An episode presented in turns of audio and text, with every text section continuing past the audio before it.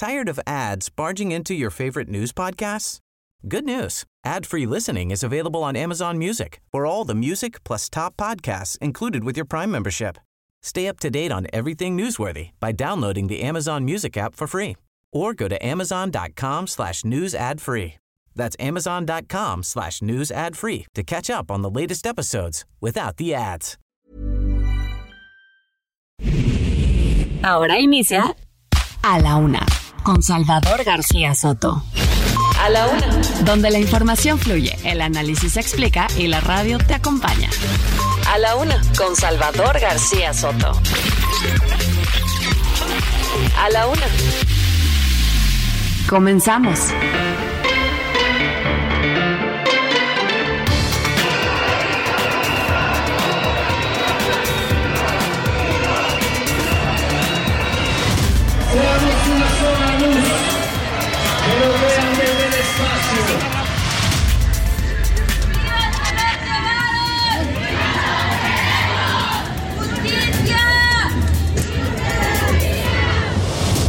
Logramos frenar el intento de reforma a nuestra constitución en materia electoral. Para decirlo claro, nos la...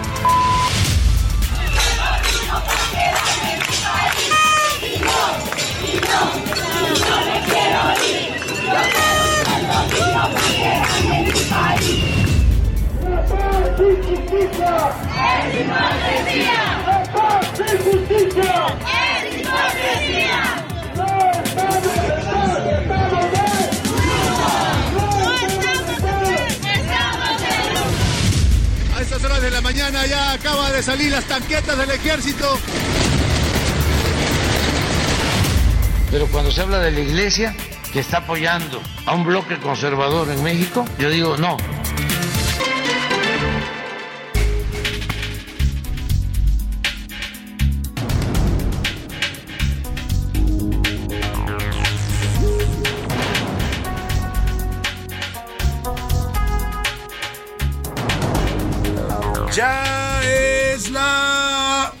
De la tarde en punto en el centro de la República y los saludamos con mucho gusto. Estamos iniciando a esta hora del mediodía a la una este espacio informativo que hacemos para usted todos los días a esta hora del día. Aquí estamos listos para informarle, para entretenerle y para acompañarle en esta parte de su día en este lunes, comenzando semana, lunes 20 de febrero del año 2023. Hemos, hemos entrado ya a la última semana del mes de febrero. Así de rápido se está yendo este segundo mes del año. Vamos a iniciar marzo prácticamente ya la próxima semana. Le quedan ocho días prácticamente al mes de febrero. Y bueno, vamos a despedirlo como se merece este mes de febrero con todo, con todo y su locura. Ya ve que dicen que febrero es un poco loco. Hay mucho viento por las tardes, se sueltan los vientos agitados. Y bueno, pues tenemos mucha información. También la información está así un poco agitada como los vientos de febrero. Tenemos muchos temas para compartirle y para en este mediodía de lunes. Estamos iniciando y arrancando la semana. Deseamos que vaya iniciando bien para usted este lunes y por supuesto la semana que vaya marchando eh, pues correctamente, que todo vaya saliendo bien para usted, que se vayan cumpliendo sus metas, sus objetivos, sus tareas, sus pendientes para esta semana. Y si hay problemas, si hay contratiempos, algún obstáculo que no faltan en el camino, ánimo ánimo que nos queda todavía la mitad de este día y lo que resta de la semana para resolver y enfrentar cualquier problema o cualquier situación adversa. Y vámonos a los temas que le tengo preparados, pero antes, antes déjeme saludar en este mediodía calurosito en la Ciudad de México. ¿eh? Ya estamos empezando a sentir el calorcito, el frío poco a poco va cediendo, 24 grados centígrados la temperatura. Se recomienda usar protector solar. Escuche usted esto, las autoridades están pidiendo que en la medida de lo posible no se exponga usted tanto al sol y si puede use bloqueador o protector solar, porque en estos momentos el índice de rayos ultravioleta en la Ciudad de México es muy alto. Esto quiere decir que hay mucha radiación solar y eso puede afectar pues la piel de muchas de las personas, pues puede exponerse mucho al sol en estas condiciones de alta radiación solar, puede ser peligroso para la salud. Oiga, y ahora sí, saludando rápidamente a toda la República donde nos sintonizan, a las eh, estaciones y ciudades donde se escucha el Heraldo Radio, empezando por aquí, por supuesto, por la capital de la República, la noble y leal Ciudad de México. Mandamos saludos a todos los amigos capitalinos, chilangos, como se hagan llamar, a los que viven en esta enorme, enorme Ciudad de México, con todas sus zonas desde nuestra frecuencia central 98.5 de su FM. Saludamos a toda la gente que nos sintoniza en estos momentos en el tráfico de la Ciudad de México. Ánimo a los que van circulando en el tráfico, está pesado, hay complicaciones viales como suele ser común en esta ciudad. Así es que ánimo, estamos empezando semana, tómeselo con calma, respire, relájese, no se acelere tanto en el tráfico. También saludamos a toda la gente que nos escucha, por supuesto, en Monterrey, Nuevo León, allá en la Sultana del Norte, a la gente de Guadalajara, Jalisco, allá en el occidente de México, a la Perla Tapatía, a la comarca lagunera en el noroeste, donde nos escuchan en estos municipios que conforman esta zona conurbada en los estados de Coahuila y Durango. Les mandamos un afectuoso saludo, igual que a la gente de Oaxaca capital, allá en los valles centrales del estado de Oaxaca y también, por supuesto, también, por supuesto, a la gente que nos escucha en el istmo de Tehuantepec, justo allá en la zona de Ismeña. Le mandamos saludos afectuosos. A Tampico, Tamaulipas, también allá en el Golfo de México, a toda la gente que escucha en, por supuesto, en el bello puerto de Tampico, pero también en Ciudad Altamira, en Ciudad Madero y en Altamira, en el puerto de Altamira, Tamaulipas. También saludamos a la gente de Tuxtla Gutiérrez, Chiapas, allá en el sur sureste de México, en el en Chilpancingo Guerrero, también muchos saludos a los amigos guerrerenses, a la gente de Yucatán, en Mérida, la ciudad blanca, los saludamos con gusto y al otro lado del río Bravo, allá en territorio de la Unión Americana, también, también se escucha la señal del Heraldo Radio. Y hasta allá mandamos saludos a las ciudades de McAllen y de Brownsville, en Texas. Y también más arribita, ahí en el estado de Texas, a San Antonio y a Huntsville, Texas. Las saludamos a través de las frecuencias de Now Media Radio.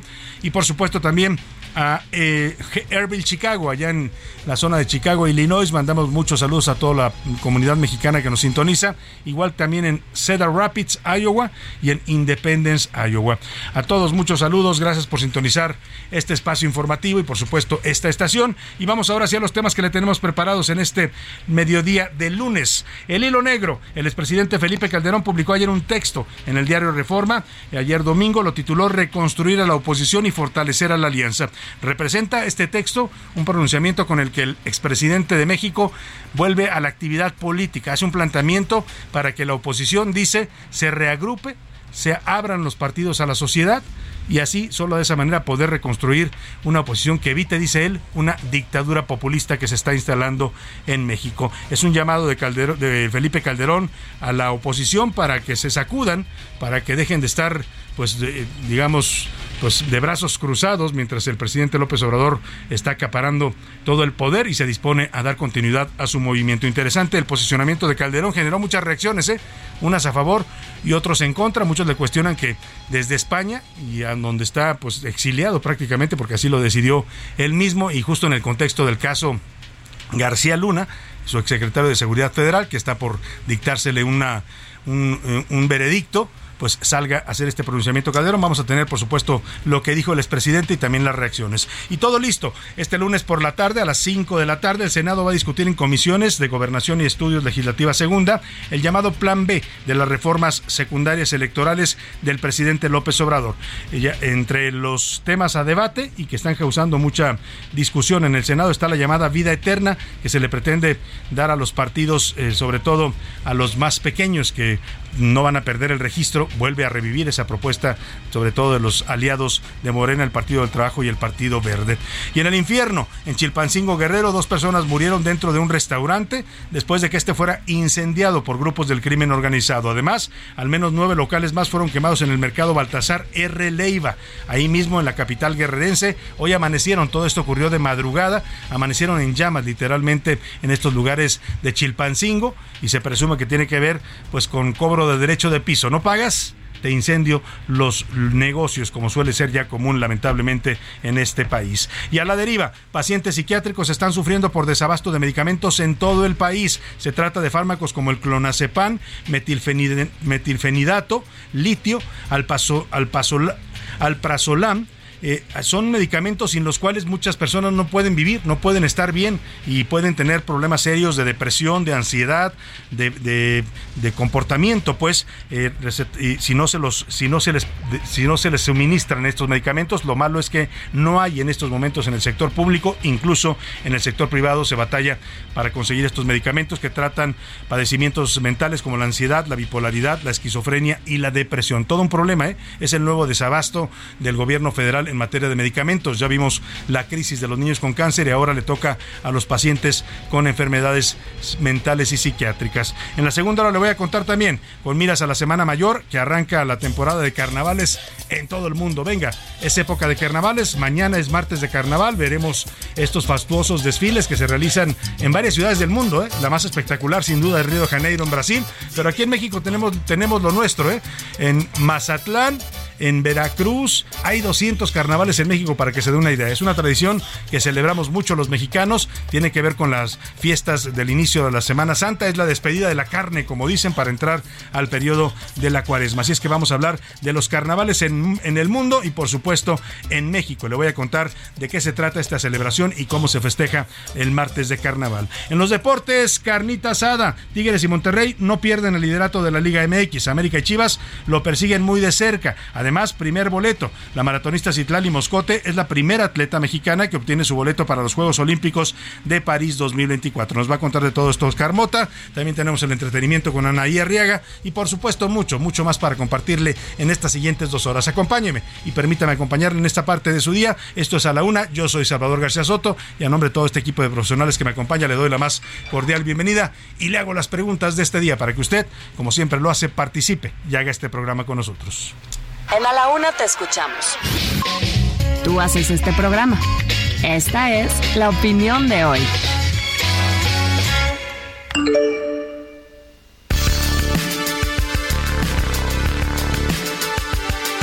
Y en las preguntas de este lunes le tengo temas interesantes, ¿eh? polémicos, para sabrosos, pues para debatir, para comentar, para opinar. El primero de ellos tiene que ver con este pronunciamiento público que lanza el expresidente de México, Felipe Calderón, desde el exilio en España, donde está radicando desde hace ya varios meses, así lo decidió él mismo, se fue a vivir a Madrid, está dando una clase, está dando una clase allá en el en un instituto eh, para la democracia que dirige su amigo, el expresidente de España, José María Aznar. Bueno, de, desde allá el presidente mandó un artículo que publicó este domingo en el diario Reforma. El artículo habla sobre una oposición en México que tiene que reagruparse, reorganizarse y sobre todo, dice Calderón, abrirse a la sociedad civil si es que quiere vencer a López Obrador y al morenismo en el 2024. Dice Calderón en su artículo que hace falta que los partidos políticos se reagrupen, que abran sus puertas a la militancia ciudadana, que permitan a los ciudadanos integrarse para poder eh, crear comités por todo el país que puedan activarse para vencer al gobierno, al de López Obrador. Eh, y bueno, pues eh, dice que de esta manera, solamente de esta manera, podría haber posibilidades de que la oposición logre vencer lo que él llama una dictadura populista, así la denomina, que se está instaurando en México. Yo le quiero preguntar, ¿qué opina usted de que Felipe Calderón Hinojosa, expresidente de México, reaparezca justo en este momento y haga propuestas políticas en el contexto actual, desde su exilio en Madrid y justo cuando está por darse un veredicto en contra de su o a favor, no se sabe todavía si va a ser declarado inocente o culpable, de su exsecretario de Seguridad y amigo muy cercano, Genaro García Luna, en la Corte Federal del Este de Nueva York, allá en los Estados Unidos. ¿Qué piensa de este pronunciamiento de Felipe Calderón, pronunciamiento político de cara a las elecciones presidenciales del 24? Le doy tres opciones para que me conteste. Sí, Calderón tiene derecho y tiene razón al manifestarse de esta manera. No, no tiene autoridad moral para opinar en este momento. O de plano la oposición está mal y Calderón no la va a salvar. Los, el otro tema que le pongo sobre la mesa, se ha generado polémica por varios videos que algunos influencers en redes sociales, de los que tienen pues muchos seguidores, eh, gente que siguen muchos jóvenes sobre todo y adolescentes, están subiendo videos sobre el aeropuerto eh, internacional Felipe Ángeles, sobre el AIFA. Eh, videos en donde ellos están en esas instalaciones y hablan pues de cómo se encuentran, de cómo las ven, si están, que están muy bien. Hay algunos incluso, como Luisito Comunica, que sí, dice aquí estoy, voy a viajar desde el AIFA, pero también hace críticas, ¿eh? dice el aeropuerto está vacío, no hay gente, es muy difícil llegar, se tarda uno mucho en llegar. Sí, los vuelos son más baratos, por eso dice que voló de ahí, pero, pero dice, pues este es un aeropuerto para futuro, no para este momento. No hay en este momento un aeropuerto que esté funcionando, así lo dice en su video. También eh, apareció el chef Aquiles Chávez, también la actriz eh, porno Sabrina Sabrok y otros. Algunos de ellos dicen que no les pagaron otros eh, se asegura que son parte de campañas pagadas desde el gobierno federal, otros dicen que lo hicieron por su de motu propio, porque así, así quisieron mostrar su opinión sobre este aeropuerto. Yo le quiero preguntar, ¿usted qué opina de estos mensajes en video por parte de los influencers? Le doy opciones para que me conteste. ¿Está bien? ¿Lo hacen desde su voluntad y quieren comunicar algo? está mal, es obvio que están pagados por el gobierno, nadie de ellos hace videos gratis, o de plano, el gobierno está desesperado por levantar al AIFA que simplemente no levanta. el último perturbador. tema. Vaya dato perturbador, dice Luisito Comunica. Oiga, y el otro tema, el último tema que le pongo sobre la mesa esta tarde de lunes es esta semana. Eh, esta semana comienza los festejos de la cuaresma. Eh, con el miércoles de ceniza, que es este miércoles, el 22 de febrero, da pie a la llamada Semana Santa o Semana Mayor. Eh, se abre el periodo, pues, en el que vamos a llegar más adelante a esta Semana Santa o Mayor, que son semanas del vacación, de vacaciones, van a ser del 2 al 8 de abril la Semana Santa y la siguiente semana, Semana de Pascua. Yo le quiero preguntar, ¿usted qué tanto sigue todavía las tradiciones católicas de la Semana Santa, que en un tiempo fueron, pues, eh, casi, casi costumbre normal en este país, todo el mundo las seguía, hoy ya son, pues, solamente en algunos lugares de la República, en algunas ciudades y en algunas familias. Quiero, que, quiero preguntarle qué tanto sigue estas tradiciones de la Semana Santa, que tienen que ver desde ir a tomar ceniza, no comer carne, por ejemplo, en esta temporada, eh, hacer eh, ayuno, ¿no? Mucha gente hace ayuno, hacer penitencia o acudir a las celebraciones religiosas de esta temporada. Yo le pregunto y le doy opciones. Sí, yo sigo las tradiciones católicas, aunque no tan rígidamente. No, yo no las sigo. A mí me interesan nada más las vacaciones de esta temporada. O para mí, es como cualquier época del año. 5518 41 51 99 es el número donde nos puede contactar, nos puede mandar mensajes a través de texto o de voz, eso lo decide usted. Aquí lo que le garantizamos es que su opinión va a ser escuchada, va a ser tomada en cuenta y saldrá al aire. Y ahora sí, vámonos al resumen de noticias, porque esto como el lunes y como la semana previa al mes de marzo, ya comenzó. Tropiezo. Las primas del sector de seguros y fianzas ajustadas por estacionalidad cayeron 12.7% anual durante el cuarto trimestre de 2022, lo que representa su segunda caída más profunda en la historia reciente. Ganones. Durante el 2022, los bancos comerciales en México registraron en su conjunto una ganancia histórica para un año entero al alcanzar los 236.743 millones de pesos, es decir, 30% nominal más alta que un año antes. Desempleados. El fabricante de equipos de telecomunicaciones Ericsson despedirá a 1.400 empleados en Suecia como parte de un plan más amplio para reducir costos a nivel mundial desahuciado. El expresidente Jimmy Carter, de 98 años, ingresó a cuidados paliativos domiciliarios luego de un cáncer de hígado que padeció hace años. Bajo fuego. Un bombardeo israelí dejó al menos 15 muertos y destruyó un edificio residencial en la capital siria de Damasco, informó un organismo de monitoreo de la guerra. Una de la tarde con 17 minutos y nos vamos a la información en este lunes. Todo está listo para que se discuta hoy el llamado Plan B de la reforma electoral de López Obrador. En medio de la polémica que causa esta propuesta, es la semana en la que se está convocando a una marcha ciudadana el próximo domingo 26 de febrero, una marcha que es justamente contra este Plan B otra vez la consigna del INE no se toca, con lo que se buscan oponer a esta, pues a estas leyes secundarias del presidente López Obrador que están desmantelando prácticamente, decían por ahí, destazando al INE. Bueno, pues ya circuló un dictamen que va a ser discutido hoy a las 5 de la tarde en las Comisiones Unidas de Gobernación y puntos constitucionales y también la Comisión Legislativa del Senado de la República. En este dictamen se plantea no aprobar la eliminación de la llamada cláusula de vida eterna, es decir, que estarían dejando pues viva esta cláusula en la cual le regalan pues vida artificial a los partidos satélites, a los partidos sobre todo los aliados de Morena. Mientras este domingo en Twitter el coordinador de la bancada de Morena en el Senado, Ricardo Monreal, confirmó la votación de hoy, que se va a votar hoy esta, esta parte de la reforma electoral y que lo van a turnar al Pleno para que mañana le den primera lectura y luego su discusión y votación el miércoles de esta semana, justo el miércoles de ceniza. Vamos con Misael Zavala para que nos platique lo que va a ocurrir a partir de hoy en el Senado de la República con el Plan B el cuestionado y polémico Plan B electoral de López Obrador. Te saludo, Misael, ahí en el Senado. Buenas tardes. Salvador, buena tarde, te saludo, saludo también al auditorio. Efectivamente, pues hoy en punto de las 5 de la tarde arranca esta discusión en las comisiones de gobernación y estudios legislativos segunda referente al plan B en materia electoral del Poder Ejecutivo Federal. Esta minuta turnada por la Cámara de Diputados será discutida a partir del día de hoy en comisiones por los senadores de la República.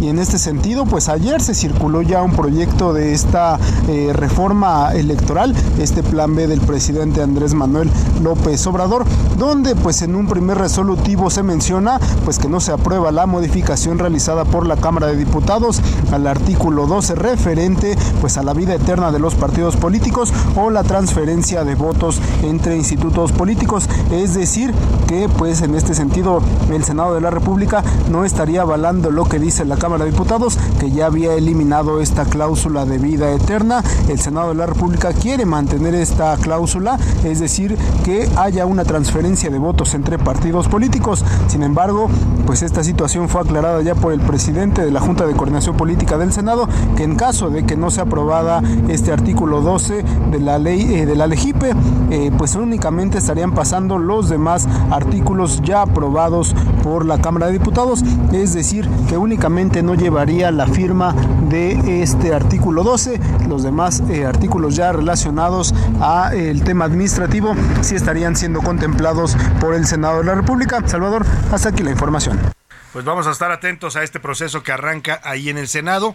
Vamos a ver cómo se pone el debate. La oposición pues prácticamente pues va a dar la pelea, pero sabiendo que es difícil eh, revertir la aprobación de estas leyes porque Morena tiene mayoría, son leyes secundarias, requieren solamente mayoría simple y bueno, pues vamos a ver cómo se da este jaloneo, esta discusión y este debate, que prácticamente pues sabemos ya cuál va a ser su final, la aprobación de estas reformas, que una vez aprobadas y publicadas en el Diario Oficial de la Federación, si es el caso, porque si hacen algún cambio a lo que aprobó la, minuta que les mandó la Cámara de Diputados, tendrá que regresar a la Cámara de Diputados, pero digamos, si, si resuelven esa parte, que estaban viendo cómo resolverla, se publicará en el Diario Oficial de la Federación y vendrán, así están anunciadas ya por la oposición y por el INE y por varios actores, controversias y acciones de inconstitucionalidad para tratar de revertir estas reformas a través de la Suprema Corte de Justicia de la Nación.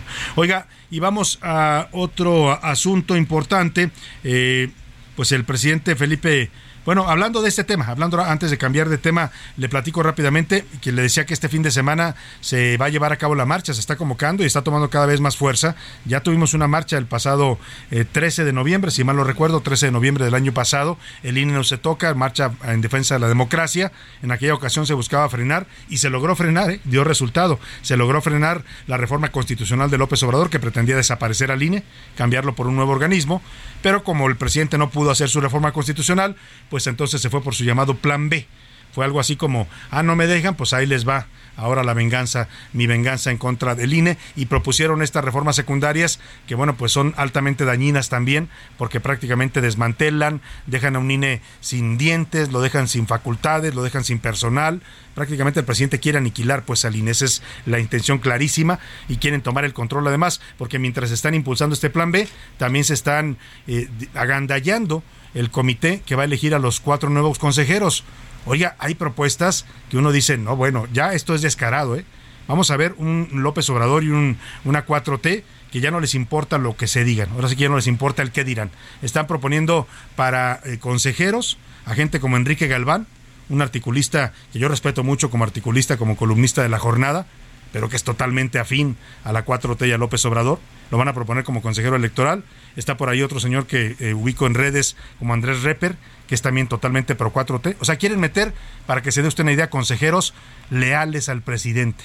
Ese es ya, digamos, el, descaro mayor de, que, de, lo, de cuáles son las verdaderas intenciones de este gobierno en torno a las elecciones y al INE. Pero le decía, esta marcha que está tomando cada vez más fuerza, pues se acaba de sumar el fin de semana la conferencia del episcopado mexicano los obispos de México están prácticamente, sin decirlo abiertamente, apoyando la realización de esta marcha. Dicen que están preocupados por los alcances que tiene el llamado Plan B, por eh, la permanencia del sistema democrático y de elecciones en México, y piden los obispos en un pronunciamiento público que ahora le voy a poner. Eh, pues que se respeten los principios constitucionales y se garanticen unas elecciones libres y justas en México. Tenemos parte del audio de los obispos de este video que subió la conferencia del episcopado mexicano en donde se pronuncian abiertamente pues en favor de la defensa del INE y de la democracia. No llaman abiertamente a marchar, pero prácticamente están pues eh, eh, pronunciándose a favor de esta movilización que está programada para el próximo eh, domingo. 26 de octubre. Escuchemos lo que dicen los obispos de México desde la conferencia del episcopado mexicano. Controversia que se ha generado por la propuesta de reforma electoral que se discute en el Congreso de la Unión dentro del llamado Plan B. Los obispos de México expresamos nuestra preocupación por diversos señalamientos que se han hecho sobre irregularidades Ahí están los obispos pronunciándose a favor de la defensa del INE y el presidente López Obrador le respondió hoy. Así contestó el presidente a lo que dicen los obispos mexicanos. Por eso nosotros vemos con mucha simpatía al Papa Francisco. Señor presidente. En la Iglesia Católica, nuestro referente es el Papa Francisco. Pero cuando se habla de la Iglesia que está apoyando a un bloque conservador en México, yo digo, no, esto no tiene que ver con... No Ahí está el presidente diciendo esto y contestando. Vamos a la pausa y al regreso vamos a estrenar música muy interesante. Vamos a celebrar tres grandes de la música en, este, en esta semana en A la Una. Ya estamos de vuelta en A la Una con Salvador García Soto. Tu compañía diaria al mediodía. La rima de Valdés. ¿O de Valdés la rima? Qué contento estoy, lo juro, orgulloso de este sitio, ahora que ya es nuestro el litio, para que hagamos un conjuro. Ahora mucho nos auguro, ya se nacionalizó, el conservador perdió, ya no seremos colonia, lo dijo con parsimonia el presidente Obrador. Quiero litio para mí, litio para los viejitos, también para los niñitos, los estudiantes, y así, ya no sé si yo entendí eso de la nueva ley. Yo sé que soy medio buey, barájenla más despacio, porque me pongo reacio y no entiendo a nuestro rey.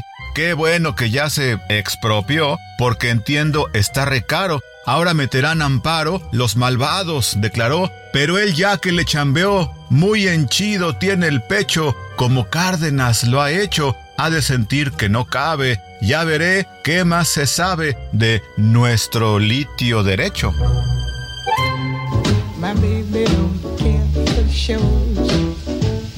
Don't don't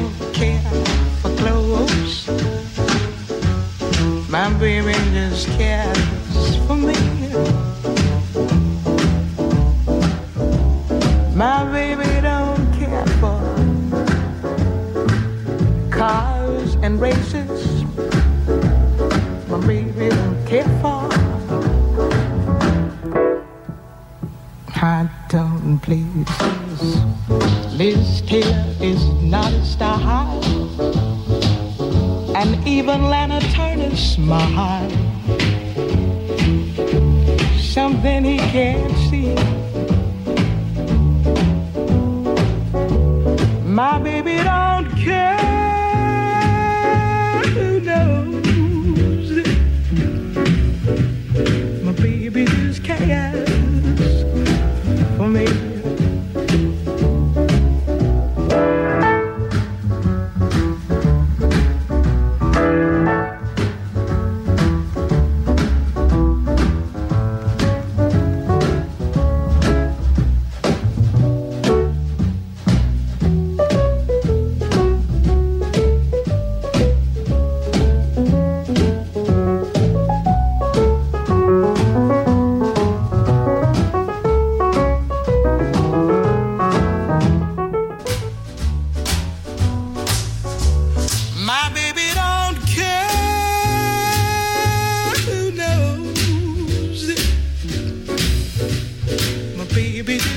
Just cares for me.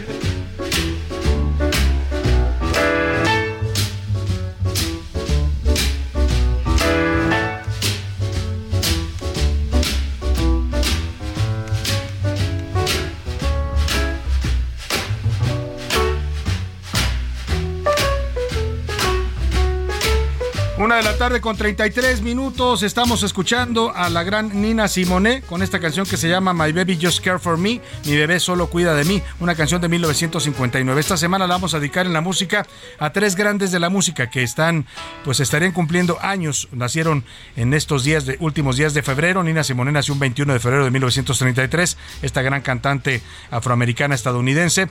También está Pablo Milanés. Eh, lo vamos a celebrar también porque nació un 24 de febrero de 1943, y Nacho Cano, uno de los hermanos eh, Cano que dieron pie a aquel gran grupo de Mecano, es, eh, nació un 26 de febrero de 1963. Estaremos escuchando y combinando música de estos tres grandes en géneros muy distintos, pero todos ellos con una gran calidad eh, musical y de composiciones. Los tres grandes compositores, grandes músicos en distintos momentos históricos. Así es que, pues escuchemos al inicio a Nina Simone, esta grande de la música negra en Estados Unidos, con este esta canción pues eh, que fue una de sus primeras canciones con la que se dio a conocer y después se convertiría en todo un suceso, incluso un símbolo para la lucha por los derechos civiles de la comunidad negra en los Estados Unidos.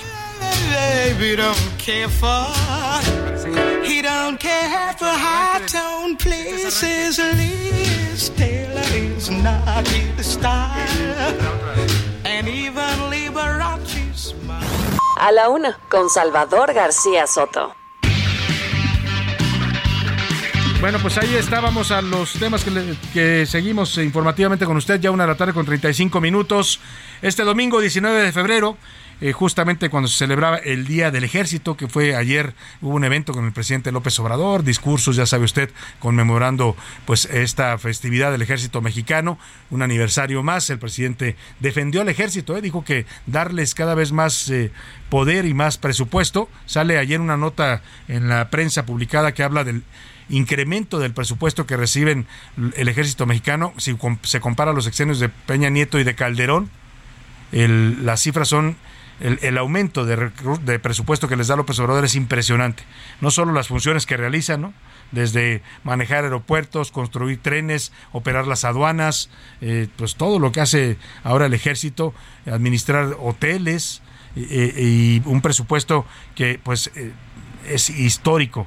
Eh, en estos momentos más de 111 mil millones de pesos el presupuesto actual de este año, comparado con el sexenio de Calderón y de Peña Nieto es casi el doble de lo que le otorgaban los gobiernos anteriores al ejército. Bueno, en este contexto, ayer el presidente Felipe Calderón, el expresidente Felipe Calderón, publicó desde Madrid, España, un texto, ya le contaba desde...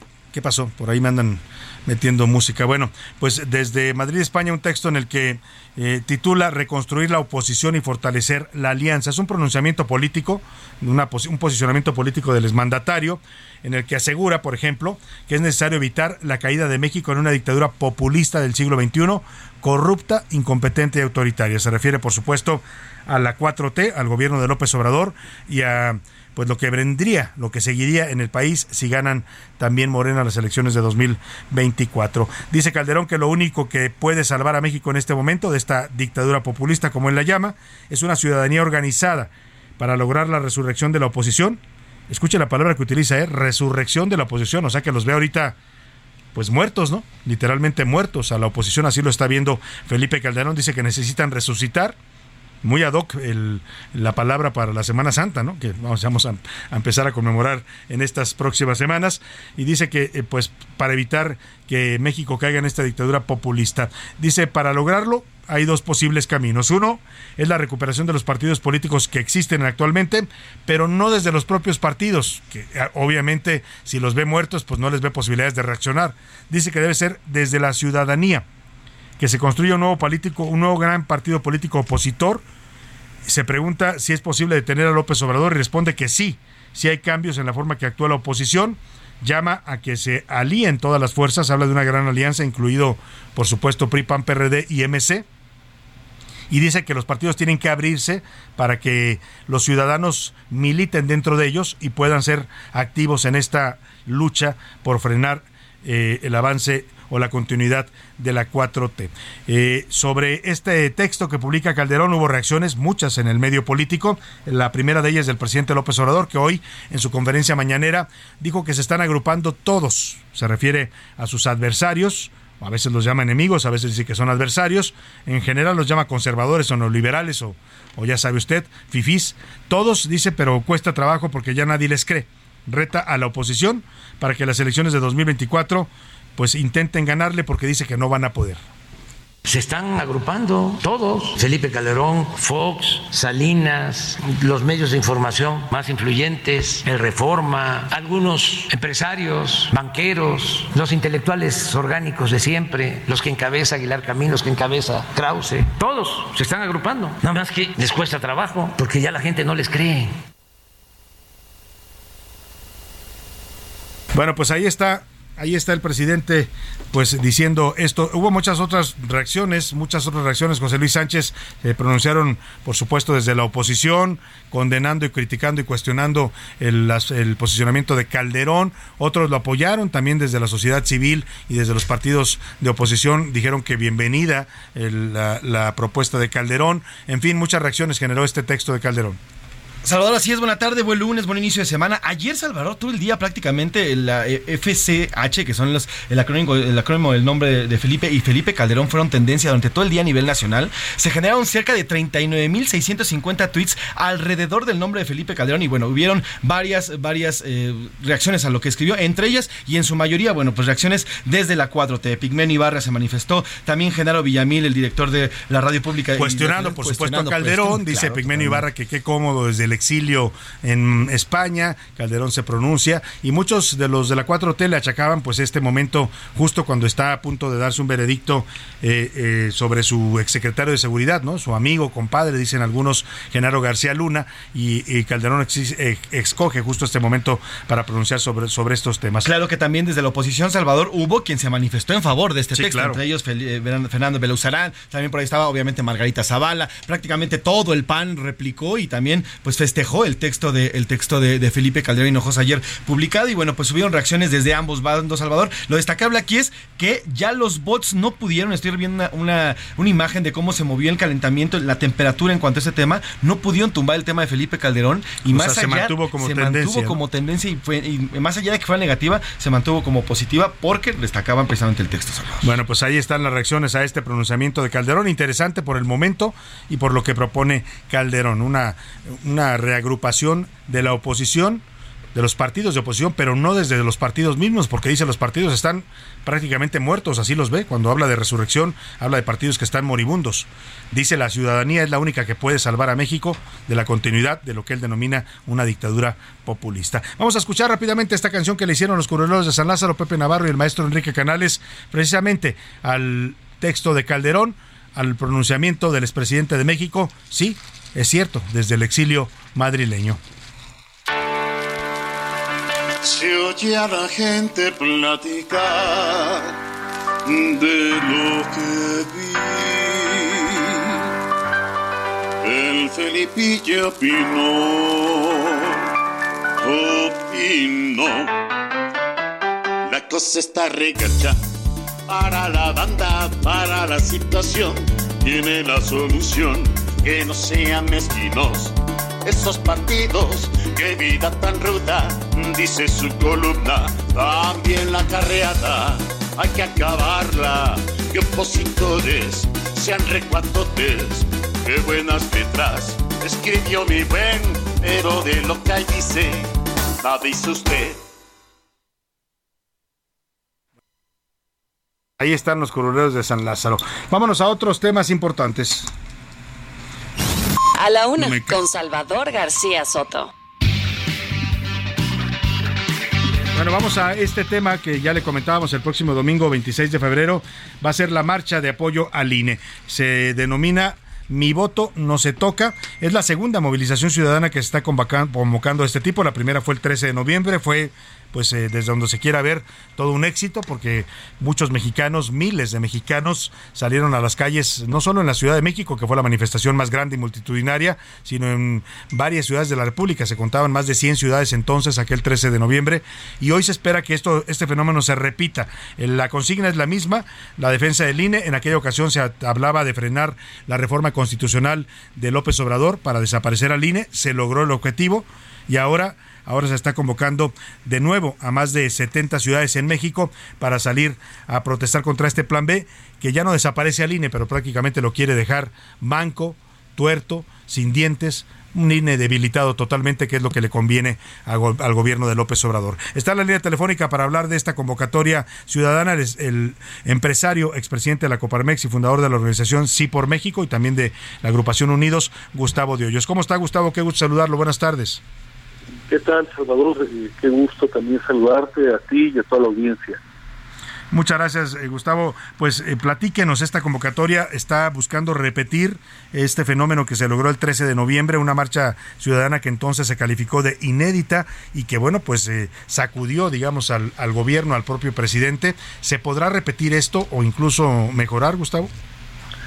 Salvador, el pasado 13 de noviembre la ciudadanía le dio una lección al presidente eh, le recordamos que reforma, que las calles de todo el país eh, no son propiedad de nadie, que todos tenemos derecho a manifestarnos y sin duda fue la movilización ciudadana más importante en su historia contemporánea. Esto, como bien apuntabas en la introducción, eh, tuvo la capacidad de afianzar el voto opositor que permitió que se rechazase la reforma a la constitución que proponía el presidente y su partido.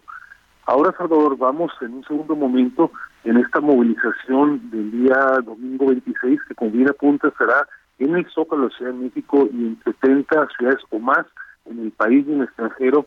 Y en esta ocasión yo te diría el llamado es doble. Por un lado es decirles a quienes quieren deconstruir, quienes quieren descuartizar al INE que con nuestro voto no se metan, que nuestro voto no se toca, eh, queremos que siga teniendo la capacidad de influir en el destino del país, queremos seguir contando con una credencial electoral confiable, eh, con un INE que proteja los datos personales y no que sea el gobierno quien controle, como ocurrió en el pasado, todo el proceso electoral. Y el segundo llamado, no menos importante, Salvador, en esta ocasión es un llamado a la Suprema Corte de Justicia de la Nación.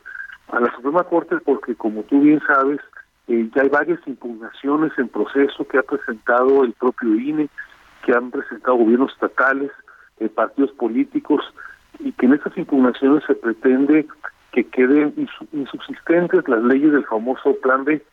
A la Corte lo que le vamos a decir es, la que decides tú, porque lo que vamos a resaltar aquí es que la Suprema Corte debe de vivir su independencia, la autonomía judicial, la división de poderes, y con esto, más allá de que una medida legislativa haya aprobado el famoso Plan B, eh, demostrar que no se puede trastocar, no se puede violar, no se puede eh, pasar por encima de esa constitución. Así es que es una fecha, desde luego, histórica para la ciudadanía, histórica para el país, y estoy convencido que vamos a, en un marco de respeto, desde luego, eh, respetando también la capacidad de los transportes para analizar y decidir, pero sí respaldar y decirle que no está sola y que tenemos confianza en que da a valer la defensa de la Constitución, que es su función primordial como Suprema Corte del país.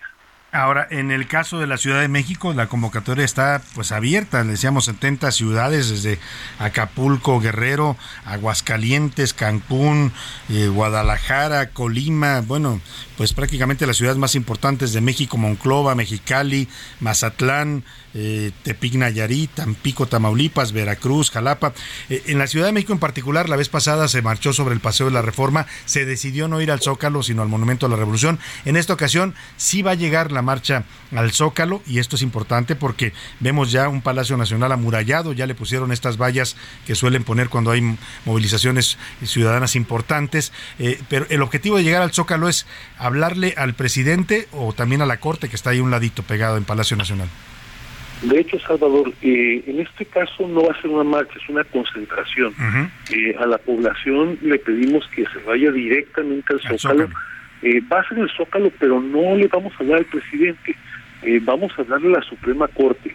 Es una movilización que en un marco de respeto pretende respaldar a la Suprema Corte, como se hace un momento, para que en su independencia, su valoración judicial, sepa que no está sola, que respaldamos millones de ciudadanos la división de poderes y que por eso confiamos en que el análisis que realicen eh, legal de estas leyes que fueron aprobadas, de las reformas que aprobó Morena, eh, estas violan abiertamente la Constitución y lo que esperamos de la Corte es que en su análisis eh, defienda la Constitución. Por eso insisto, eh, aunque esté murallado el palacio, no nos vamos a meter allá con el inquilino que, que vive por allá, que gobierna por allá, vamos a hablarle a la Suprema Corte de Justicia, porque ahí es donde hoy tenemos la cita, ahí es donde vamos a tener la certeza de que en este país vivimos una república, lo que significa que hay división de poderes y que más allá de las propuestas del Poder Ejecutivo, más allá de que una eh, mayoría eh, que no representa el 100% de la población apruebe en las cámaras el famoso Plan B, existe la capacidad en nuestro país para que un poder distinto, pero de igual nivel, como es el Poder Judicial, pueda invalidar las leyes que son lesivas a la Constitución. Así es que la cita en la Ciudad de México, Salvador, si me permites, es en el Zócalo. A las 11 de la mañana empieza el evento, aunque llamamos a la población para que llegue con tiempo, nueve y media, 10 de la mañana. Eh, va a haber mucha gente. Eh, yo he estado en los últimos días en distintos lugares del país, estuve el fin de semana en el propio Zócalo ahí, algunos preparativos, y la verdad es que hay un ánimo, hay una emoción eh, creciente, yo te diría, estoy absolutamente convencido de que se va a llenar, que las calles que desembocan al Zócalo también se van a llenar. Y va a ser una fiesta de la ciudadanía, todos en paz, todos de manera respetuosa, eh, cuidando el Zócalo que es de todos nosotros, cuidando a quienes tienen ahí sus comercios, eh, siendo respetuosos incluso del Palacio Nacional y de la autoridad del presidente, pero sí levantando la voz con claridad y con firmeza para que se defina nuestra constitución. Ahora, Gustavo Díaz, estamos conversando con el expresidente de Coparmex, empresario y fundador así por México y de Unidos. Eh, no es competencia esto, pero pues parece que el presidente López Obrador sí se lo toma. El, 13 de noviembre, ante la movilización ciudadana, eh, pues que se vio impresionante en el Paseo de la Reforma, él convocó después a su propia marcha, ¿no? Y también vimos una marcha multitudinaria, algunos dijeron que con acarreo y con la mitad y la mitad, pues, pero una marcha impresionante. Ahora el presidente está convocando a otra, a otra concentración en el Zócalo el próximo 18 de marzo con el, con el pretexto del motivo del aniversario de la expropiación petrolera. ¿Le, ¿Le, importa a la ciudadanía, a los organismos convocantes a esta, a esta concentración del domingo en el Zócalo, digamos, en mostrar fuerza, músculo que se llene para que el presidente no vaya a decir después, miren, yo les gané? Eh, Salvador, va a estar lleno el Zócalo, no tengo ninguna duda, y van a estar abarrotadas eh, decenas de plazas en todo el país. Eh, pero déjame retomar eh, tu análisis. Me parece que es evidente que el presidente está en declive. eso de que se dedique a estar contestando, compitiendo la ciudadanía, habla de cómo más que ocuparse de gobernar, está preocupado por las expresiones crecientes de inconformidad con su gobierno, sobre todo con esas leyes que son tan lesivas, tan destructivas para el país. Eh, aunque ha habido ya muchos señalamientos, eh, muchas descalificaciones, estigmatizaciones para quienes participamos en este tipo de movimientos, eh, aprovecho aquí el espacio y le digo al presidente que esas descalificaciones nos inmovilizarán ni mucho menos nos dan miedo. Me parece que hoy la ciudadanía estamos tomando conciencia, primero de que las plazas, incluso Zócalo, son de todos, y en segundo lugar que siempre que lo hagamos de manera respetuosa y civilizada, la capacidad de disentir, el derecho que tenemos a pensar distinto y a movilizarnos y a congregarnos en todas nuestras causas es algo perfectamente legítimo que ni el presidente ni nadie más nos va a quitar eh, la libertad para vivir intensamente nuestra ciudadanía. Así es que le digo aquí a tu audiencia, eh, no nos fallen, eh, no hay que sacarle, hay que mantenernos en la causa y estoy seguro que vamos a hacer un gran servicio al país. La vez pasada se convocó bueno, el hashtag en redes sociales que se va a promover para esta marcha se llama Mi voto no se toca, así lo está pidiendo que se promueva en las redes sociales. Y, eh, ¿Algún color? Porque la vez pasada se pidió ir de rosa en apoyo o en defensa del INE. En esta ocasión, ¿algún color que estén convocando o la gente puede ir como quiera? Lo más importante es que vayan eh, como quieran, es una fiesta de la ciudadanía. Y de luego, si tiene oportunidad, Salvador, eh, en la audiencia de tener alguna gorra, un sombrero, una camisola, este, una pulsera o algo de color rosa sería muy bienvenido, pero a final de cuentas eso es secundario. Lo más importante es que estemos ahí, las y los ciudadanos, para hacer oír nuestra voz. Efectivamente, el llamado primordial es el voto no se toca, el INE no se toca. Y yo le complementaría es otro llamado, es otro grito en defensa del régimen republicano que es la que decides tú. Es decir, el llamado a la Corte para que resuelva conforme a sus atribuciones estas impugnaciones y eche abajo el famoso plan B. Pues ahí está la convocatoria, ya le toca a los ciudadanos salir a defender esto que nos ha costado mucho a los mexicanos, recursos, esfuerzos, vidas incluso de muchos mexicanos que lucharon por la democracia, pues a salir a defenderlo este domingo en el Zócalo a las 11 es el llamado y hay que llegar un poco antes para estar ahí pues escuchando todo este evento. ¿Habrá oradores oficiales, digamos? Sí, de hecho va a haber solamente dos oradores. Por un lado va a estar la periodista Beatriz Pajés, eh, y por otro lado el ministro en retiro de la Suprema Corte José Ramón Cosío, eh, cada cual en su estilo, pero ambos estoy convencidos que serán portavoces del sentimiento de millones de mexicanos que queremos mantener nuestras libertades, preservar la democracia y preservar también la división de poderes y la vigencia plena de la Constitución. Así es que hay que estar ahí puntuales. Salvador, gracias por el espacio. Al contrario. Y a la audiencia para Muchas gracias a Gustavo de Hoyos, empresario, es presidente de la Copramex y fundador de Sí por México y de la agrupación Unidos. Gracias, buena tarde, Gustavo de Hoyos. Buenas tardes, saludos. Pues ahí está el llamado ya, usted decide si participa o no, es un tema importante, estamos defendiendo pues el voto y la democracia. Nos vamos a la pausa con música y ahora le toca el turno a Pablo Milanés y este es un son para despertar a una negrita de 1988, el gran Milanés que partió justo este año hace una semana. Voy a hacerte unas letras por primera vez. Quiero preguntar que te llamas Aide. Porque otra idea que me duele que no olvidaré. Vive en mi memoria en tu nombre también. Esta inconsulta inspiración hermanos, ya no sé si evocará un conflicto mayor que fue el esfuerzo de querer adelante. En un momento regresamos. Ya estamos de vuelta en A la Una con Salvador García Soto. Tu compañía diaria al mediodía. No me mires, no me mires, no me, no me, no me mires, no me mires, no me mires, déjalo ya. Que hoy no me he puesto el maquillaje.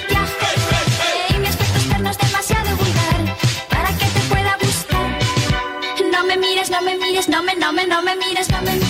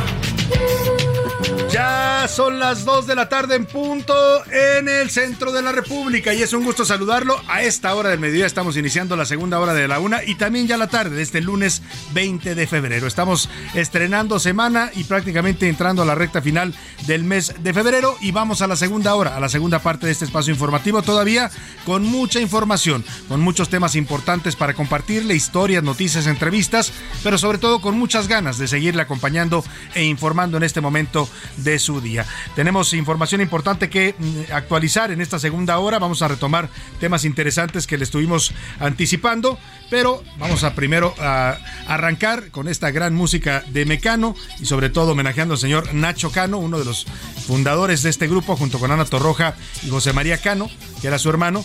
Eh, pues esta, que este, esta, esta semana cumple años. El próximo domingo estará celebrando su nacimiento el señor Nacho Cano y por eso lo hemos considerado en este homenaje a tres grandes en, esta semana musical en A la Una. Esta se llama Maquillaje y allá por el año 82 revo- revolucionaba y reventaba a los jóvenes, ¿no? Que despertaban a un rock en español con ritmos nuevos, con letras nuevas. Llegaba esta ola de rock en español desde España, desde Argentina y luego tomaba fuerza también aquí en México con grandes agrupaciones musicales. esta, escuchemos y disfrutemos de esta gran voz de Ana Torroja, la inspiración de Nacho Cano, en esta segunda hora de A la Una.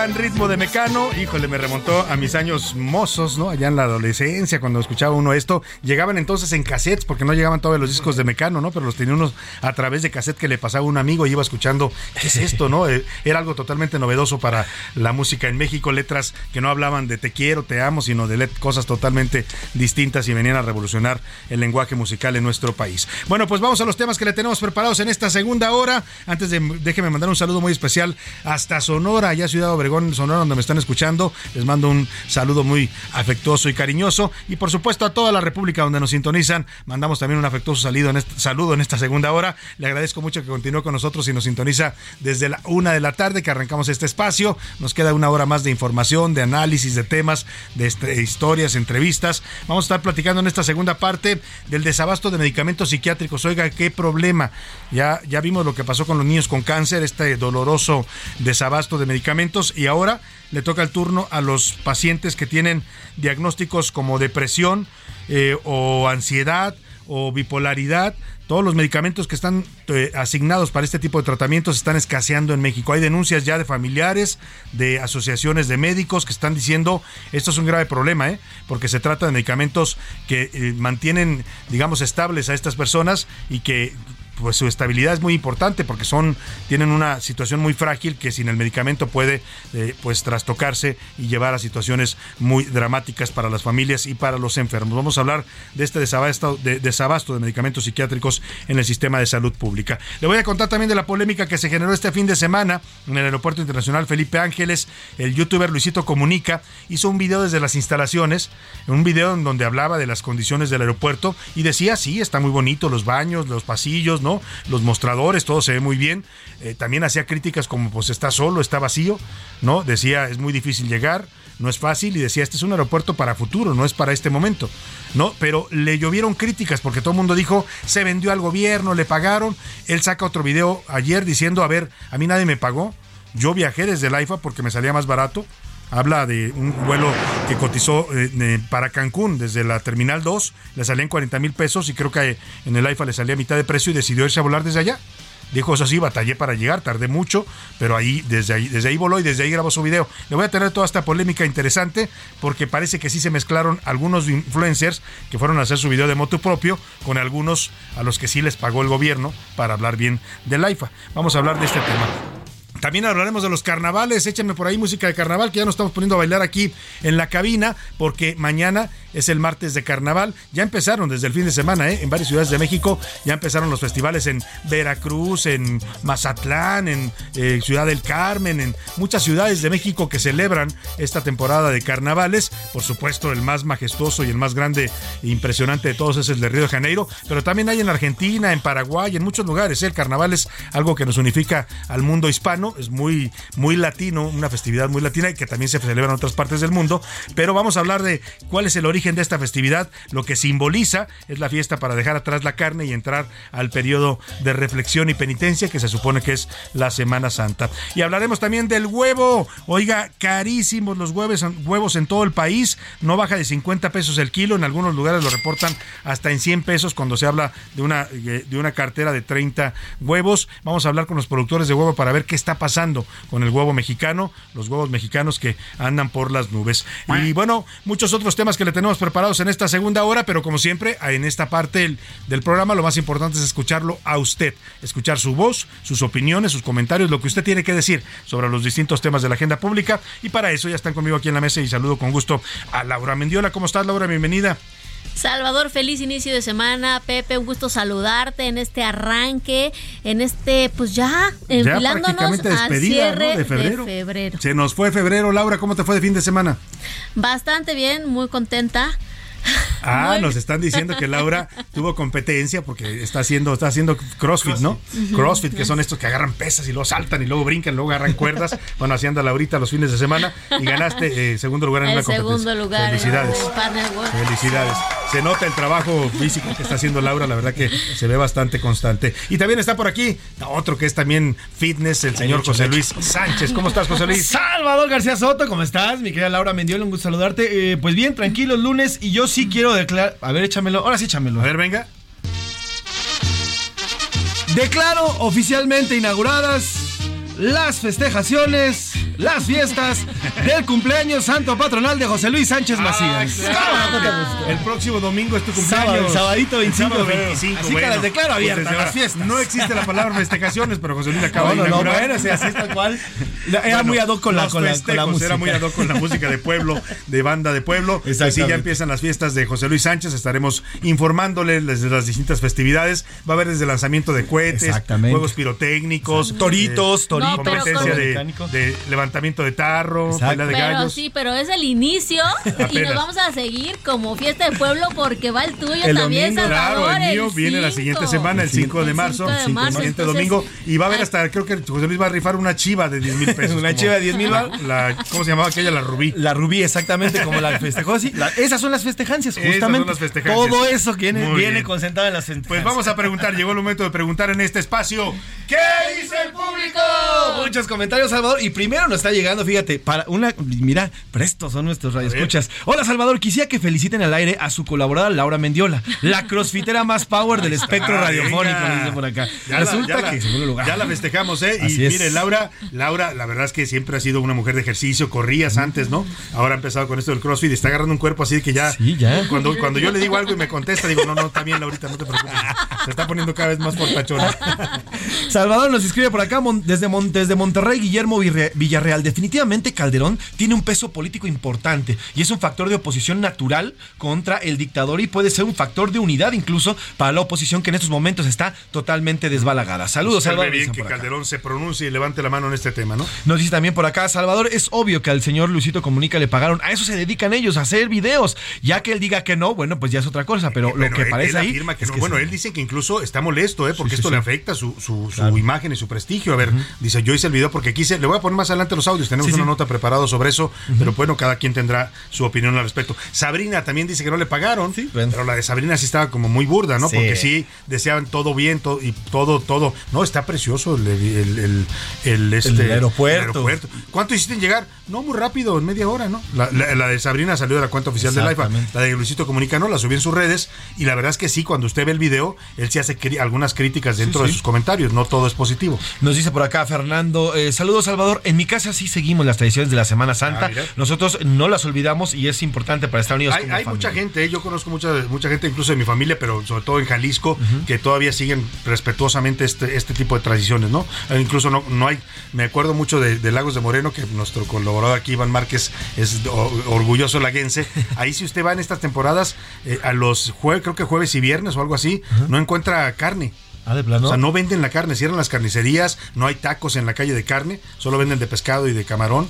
O sea, la gente es muy respetuosa. Claro, son, pues es la zona cristera, para que me entiendan, ¿no? Es Sí, gente claro. muy católica. Totalmente Los de acuerdo. altos de Jalisco. Esta semana vamos a ir precisamente para la viga y a los lugares donde venden pescado y Ah, marisco. sí, que ya a ver también. Y ya empezaron los operativos Cuares Claro, para cuidar que tampoco abusen los comerciantes de, pescados. y que no nos enfermemos porque empieza el calor, la Claro. primavera, empieza todo a, a- a- tiene que tener más más limpieza Más cuidado, más- para no agarrar una salmonela Sí, y este tipo de infección. infecciones gastrointestinales. tenga cuidado donde compra sus pescados y mariscos, es importante. José Luis Guzmán en Guadalajara nos dice, el, el expresidente Felipe Calderón no está limitado por nada para hacerlo, lo puede hacer y ojalá lo siga haciendo. En lo que va de las cuaresmas, ya en otro tema y Semana Santa, sí, yo sí la vivo, hago mis ayunos, no como carne y en Semana Santa casi me la paso, pues sí, Oye, siguiendo. que además la práctica del ayuno es, es, es bastante positiva, ¿no? Hacer ayuno de vez en cuando te dicen que es es bueno para el organismo, pues, ¿no?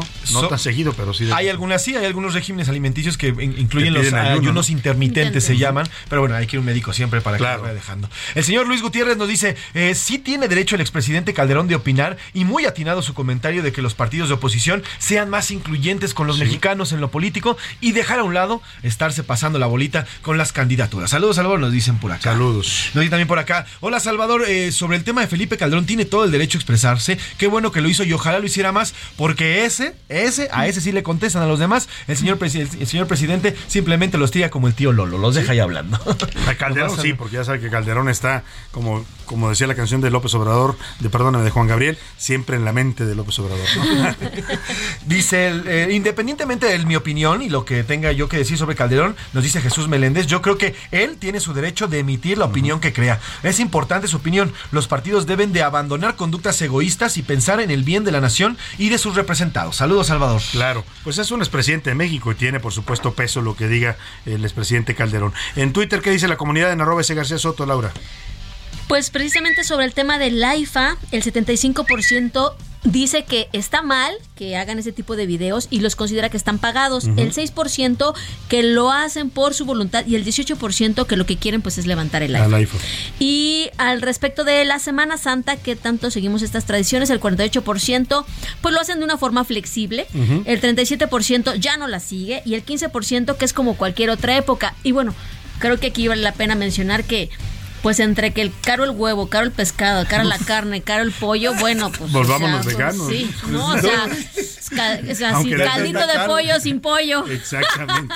Yo decía el otro día también volverse vegano es bastante caro en este país. Los productos veganos son muy, muy caros. Carísimos. Bueno, más mensajes. Sí, tenemos más, mucho más saludos por acá. Saludos a Miguel Ramírez que nos dice: Salvador, buenas tardes. En el tema de Felipe Calderón, está muy bien llamar a la unidad de los partidos y sociedad civil para poder rescatar a México de tanto desastre que se le ha, ya se le ha provocado. Sobre el inicio de la cuaresma, es un buen momento para hacer una reflexión. Más allá de lo religioso, esas reflexiones profundas siempre son importantes. Interesante. ¿Te quedó por ahí un tema en Twitter, Laura? No, ¿Ya no? ¿Salieron todos? Sí. Muy bien. Pues eh, vamos, más mensajitos, saludos. Rapidísimo, mira, fíjate, nos está comentando Jessica Martínez, nos pide dar su nombre. Dice, siempre los escucho, nos manda corazones. Gracias, Jess. Gracias, Nos pone, les platico, soy paciente de trastorno bipolar desde hace 20 años. Nunca antes vi un desabasto en medicamentos psiquiátricos o neurológicos. Hace dos años batallo muchísimo para poder encontrar los medicamentos. Y eso, que yo los compro. No dependo del sector público. Y aún así, no los hay. Es lo que le decía, no solo hay desabasto, y eso es lo grave de esto, pues no solo hay desabasto en el sector público, en los hospitales públicos, en los hospitales psiquiátricos, sino también en las farmacias privadas. En el sector privado también hay desabasto. Y esto es un grave problema para todas las personas que padecen trastornos eh, de, mentales, pues, y trastornos como la depresión, la bipolaridad, la ansiedad. Vamos a hablar justamente de ese tema. José Luis, muchas gracias. Gracias, Salvador. Y vamos a presentar esta nota que nos preparó Milka Ramírez con esto que están denunciando ya desde asociaciones médicas hasta familiares de personas con padecimientos psiquiátricos. Pacientes psiquiátricos sufren desabasto de medicamentos en todo el país. Son fármacos como clonazepam, metilfenidato, litio, alprazolam, recetados a pacientes con trastornos de ansiedad, bipolaridad, déficit de atención e hiperactividad, esquizofrenia y depresión. La Asociación Psiquiátrica Mexicana mostró su preocupación y solicitó a los funcionarios ejecutivos de todos los sectores públicos y privados del país, responsables de la regulación, distribución y acceso de estos medicamentos, que resuelvan a la brevedad los asuntos administrativos que generan un importante estado de vulnerabilidad en los pacientes. En el comunicado explicó que los medicamentos son necesarios para regresarle su derecho a la recuperación, a una vida con acceso a la salud mental y al buen funcionamiento de las personas en su entorno individual, social, familiar y laboral. De acuerdo con los expertos, este desabasto corresponde a que la COFEPRIS no ha concluido el proceso de regularización que solicitó a Psicofarma, la farmacéutica que produce estos medicamentos, y a la pandemia. Y es que el problema va en aumento. En 2016 los medicamentos de este tipo tenían un abasto de 98% en instituciones de salud públicas. Según datos del mapa de desabasto del Instituto Farmacéutico de México, para enero del 2022 cayó a 64%. Para la una con Salvador García Soto, Milka Ramírez. Bueno, pues es un tema delicado, es un tema, por eso hemos decidido abordarlo, le vamos a dar seguimiento. Le agradecemos mucho a Jessica, nuestra escucha, que nos comparte su testimonio y vamos a buscar documentar esto que está pasando, porque son personas que están en una situación de fragilidad y dependen totalmente de su medicamento para tener una estabilidad eh, mental, para tener una vida funcional y eso al no, no encontrar el medicamento, no solo ya abastecido por el sector salud, sino incluso en el sector privado, pues esto representa un problema para ellos, para sus familias y pues también para la sociedad. Para hablar precisamente de este tema, saludo con gusto a la línea telefónica a la doctora Jacqueline Cortés. Ella es presidenta de la Asociación Psiquiátrica Mexicana. ¿Cómo está, doctora? Qué gusto saludarla. Muy buenas tardes. Hola, ¿qué tal? Buenas tardes. Bien, gracias. Gracias por la invitación. Doctora, ¿qué está pasando con los medicamentos eh, psiquiátricos que tenemos de reportes de nuestros radioescuchas incluso que no encuentran los medicamentos? Dicen que en mucho tiempo no les había pasado esto.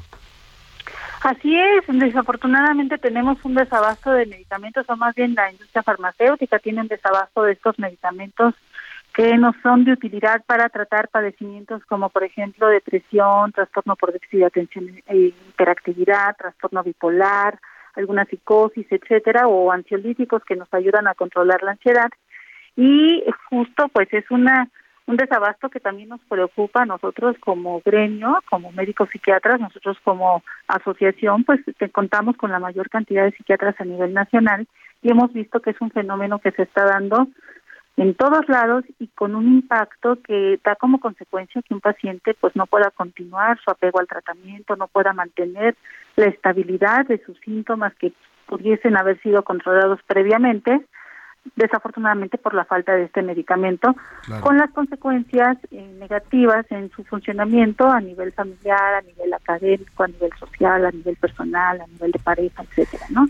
Entonces ya dependiendo del medicamento que tomen que está en desabasto va a ser la sintomatología que se va a volver a exacerbar y que pues estamos haciendo un llamado para que ojalá que se pudiera nuevamente contar con este este tipo de medicamentos en, en, la, en las farmacias y al alcance de nuestros pacientes. Claro, veíamos un comunicado que emitió la Asociación Psiquiátrica de México eh, y eh, junto con algunos otros organismos eh, pidiendo una acción urgente, una acción urgente del gobierno, entiendo, o de quién más, quién más tendría que responder a esta situación que bien lo dice usted, pues afecta y a muchos mexicanos, niños, adolescentes, adultos que tienen estos padecimientos.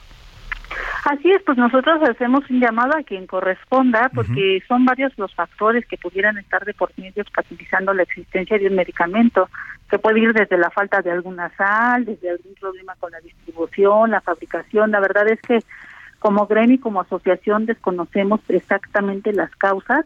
Sin embargo, en todos estos factores pudieran estar jugando un papel preponderante para la falta de estos medicamentos en las farmacias.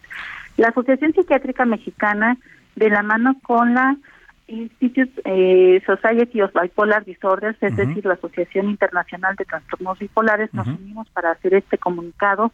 Y tengo entendido que también hay otras asociaciones de neuropediatras o de psiquiatría infantil que nos estamos sumando a la petición de que ya se encuentren los medicamentos dispuestos para nuestra población que padece de estos eh, enfermedades mentales. Claro, ahora, eh, yo trataba de explicar, eh, doctora Jacqueline Cortés, estamos hablando con la presidenta de la Asociación Psiquiátrica Mexicana, por qué es tan, tan grave esto y tan urgente, pero usted como especialista nos podrá explicar mejor. Hablamos de personas que tienen una, una fragilidad y, y, que su dependencia del medicamento pues es total para tener una vida funcional.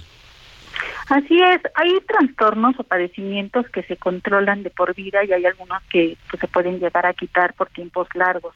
En cambio, por ejemplo, el trastorno bipolar es un padecimiento de los trastornos afectivos que se caracteriza por cuadros que llamamos de manía, en donde hay mucha energía, mucho acelere en la velocidad del pensamiento, del volumen y tono de voz, aumenta mucho la energía al grado de que el paciente pierde la capacidad de poder dormir adecuadamente y no siente la necesidad de la misma y, tienen energía que los llevan a tener conductas erráticas o errores de juicio que pueden poner en riesgo incluso su vida. Cuando están en fase de manía y cuando están en fase depresiva a veces la depresión puede llegar a ser tan grave que puede acompañarse de conducta suicida. Entonces el carbonato de litio es uno de los medicamentos que nos sirve como estabilizador del estado de ánimo y los mantiene ni muy, muy acelerados, ni tampoco muy depresivos, sino en un estado, decimos nosotros, de piña y de funcionalidad. El metilfenidato es un medicamento que nos ayuda a controlar los síntomas de un trastorno por déficit de atención e hiperactividad que va a impactar de manera importante en la atención, en la concentración, en la organización, en el manejo de los tiempos y en la funcionalidad de quien padece un trastorno por déficit de atención, impactando en su rendimiento académico, en su rendimiento laboral y en la vida misma, porque pues si nos distraemos y olvidamos las cosas y nos organizamos, no podemos tampoco funcionar adecuadamente. Claro. El clonazepam, el alprazolam, que son ansiolíticos, son medicamentos que bien utilizados por un especialista nos ayudan muchísimo a poder controlar los síntomas de ansiedad de un ataque de pánico, de una crisis de ansiedad o de angustia, o que nos sirven para controlar los síntomas en los que eh, el medicamento antidepresivo empieza a hacer efecto. Entonces son medicamentos que si no se encuentran, pues los pacientes sufren de una angustia muy intensa, con un miedo sin saber exactamente a qué, pero es con un miedo tan espantoso que en los criterios diagnósticos de una crisis de ansiedad, las personas sienten que pueden perder la razón, que se pueden volver locas, que se van a morir en ese momento, tienen un miedo a que algo muy malo les puede pasar a ellos o a los demás y se acompañan de síntomas físicos como sensación de falta de aire, sensación de que no pueden respirar, tiemblan, sudan, quieren salir corriendo, gritando en un ataque de pánico, en una crisis de ansiedad y quien ha tenido una crisis de ansiedad no quisiera nunca jamás en la vida volver a tener otra. Entonces, en lo que hay medicamentos que controlan estos síntomas, los ansiolíticos como el clonazepam, el alprazolam no son de mucha utilidad para poder controlar esta sintomatología. Y la clozapina, que es otro medicamento que también está escaso, es un medicamento antipsicótico que nos ayuda a que un paciente pueda controlar sus sintomatologías de padecimientos como esquizofrenia o algún otro trastorno psicótico que haga que las personas escuchen, vean cosas que no existen o que tengan ideas irreales que a través de estos tratamientos pueden nuevamente dejar de escuchar voces, dejar de ver cosas y dejar de tener ideas despegadas de la realidad e incorporarse a una vida funcional en el día a día. Entonces, como puede ver, son diferentes tipos de sintomatologías dependiendo del medicamento del que se trate que si no está en las farmacias, si no está disponible para los pacientes, pues sí dan un impacto muy importante en la calidad de vida o aumenta el riesgo de conducta suicida y ponen en peligro a quien padece estas enfermedades. Y hay que decir que esto no solo impacta a los pacientes, a los que tienen estos, estos padecimientos, sino también a sus familias y eventualmente a la sociedad. Por eso este llamado eh, urgente de la Asociación Psiquiátrica de México es eh, importante que lo atiendan las autoridades. Vamos a estar atentos al tema y por supuesto siguiéndolo de cerca. Doctora Jacqueline Cortés, le agradecemos mucho esta explicación para nuestro auditorio. Al contrario, muchas gracias, y estamos en contacto. Buen día. Esperemos que se resuelva esto pronto. Nos vamos a la pausa con música. Vivimos siempre juntos de la producción ya como solista de Nacho Cano. Canta con Mercedes Ferrer. Subimos a montaña de riñas y batallas. Vencimos al orgullo sopesando las palabras. En un momento regresamos. Ya estamos de vuelta en A la Una con Salvador García Soto. Tu compañía diaria al mediodía.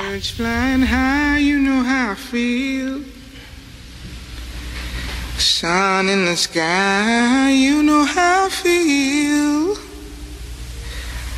Breeze drifting on by, you know how I feel. It's a new dawn, it's a new day. It's a new life for me, yeah. It's a new dawn, it's a new day. It's a new life for me. Ooh, ooh, ooh, and I'm feeling good.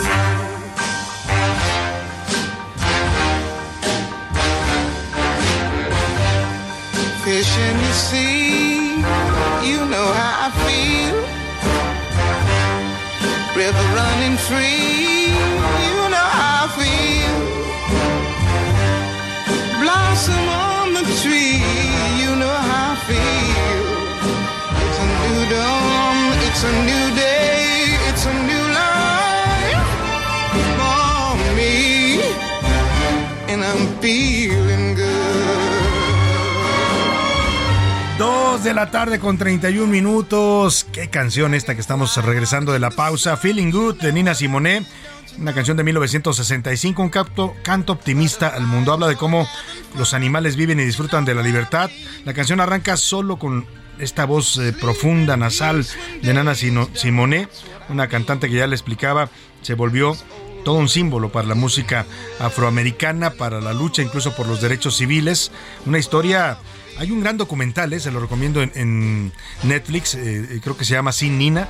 Eh, ahorita le digo el, título eh, total para que si quiere usted conocer la historia de esta mujer que pasó por, por lo que pasan muchas mujeres, una vida de violencia familiar, de un sujeto que la abusaba, que la menospreciaba, ¿no? Y aún así se llama ¿Qué le pasó a la señorita Simone? What's happened Miss Simone? Y cuenta toda la historia de cómo ella logró vencer esos obstáculos, esa discriminación racial incluso, y se convirtió en una gran, gran cantante. Aquí la escuchamos con esta canción de 1965. Nació un 21 de febrero de 1933. Si viviera mañana cumpliría 90 años. Lamentablemente falleció el 21 de abril de 2003 a la edad de 70 años. Aquí la recordamos en esta semana de homenaje a tres grandes en A la Una.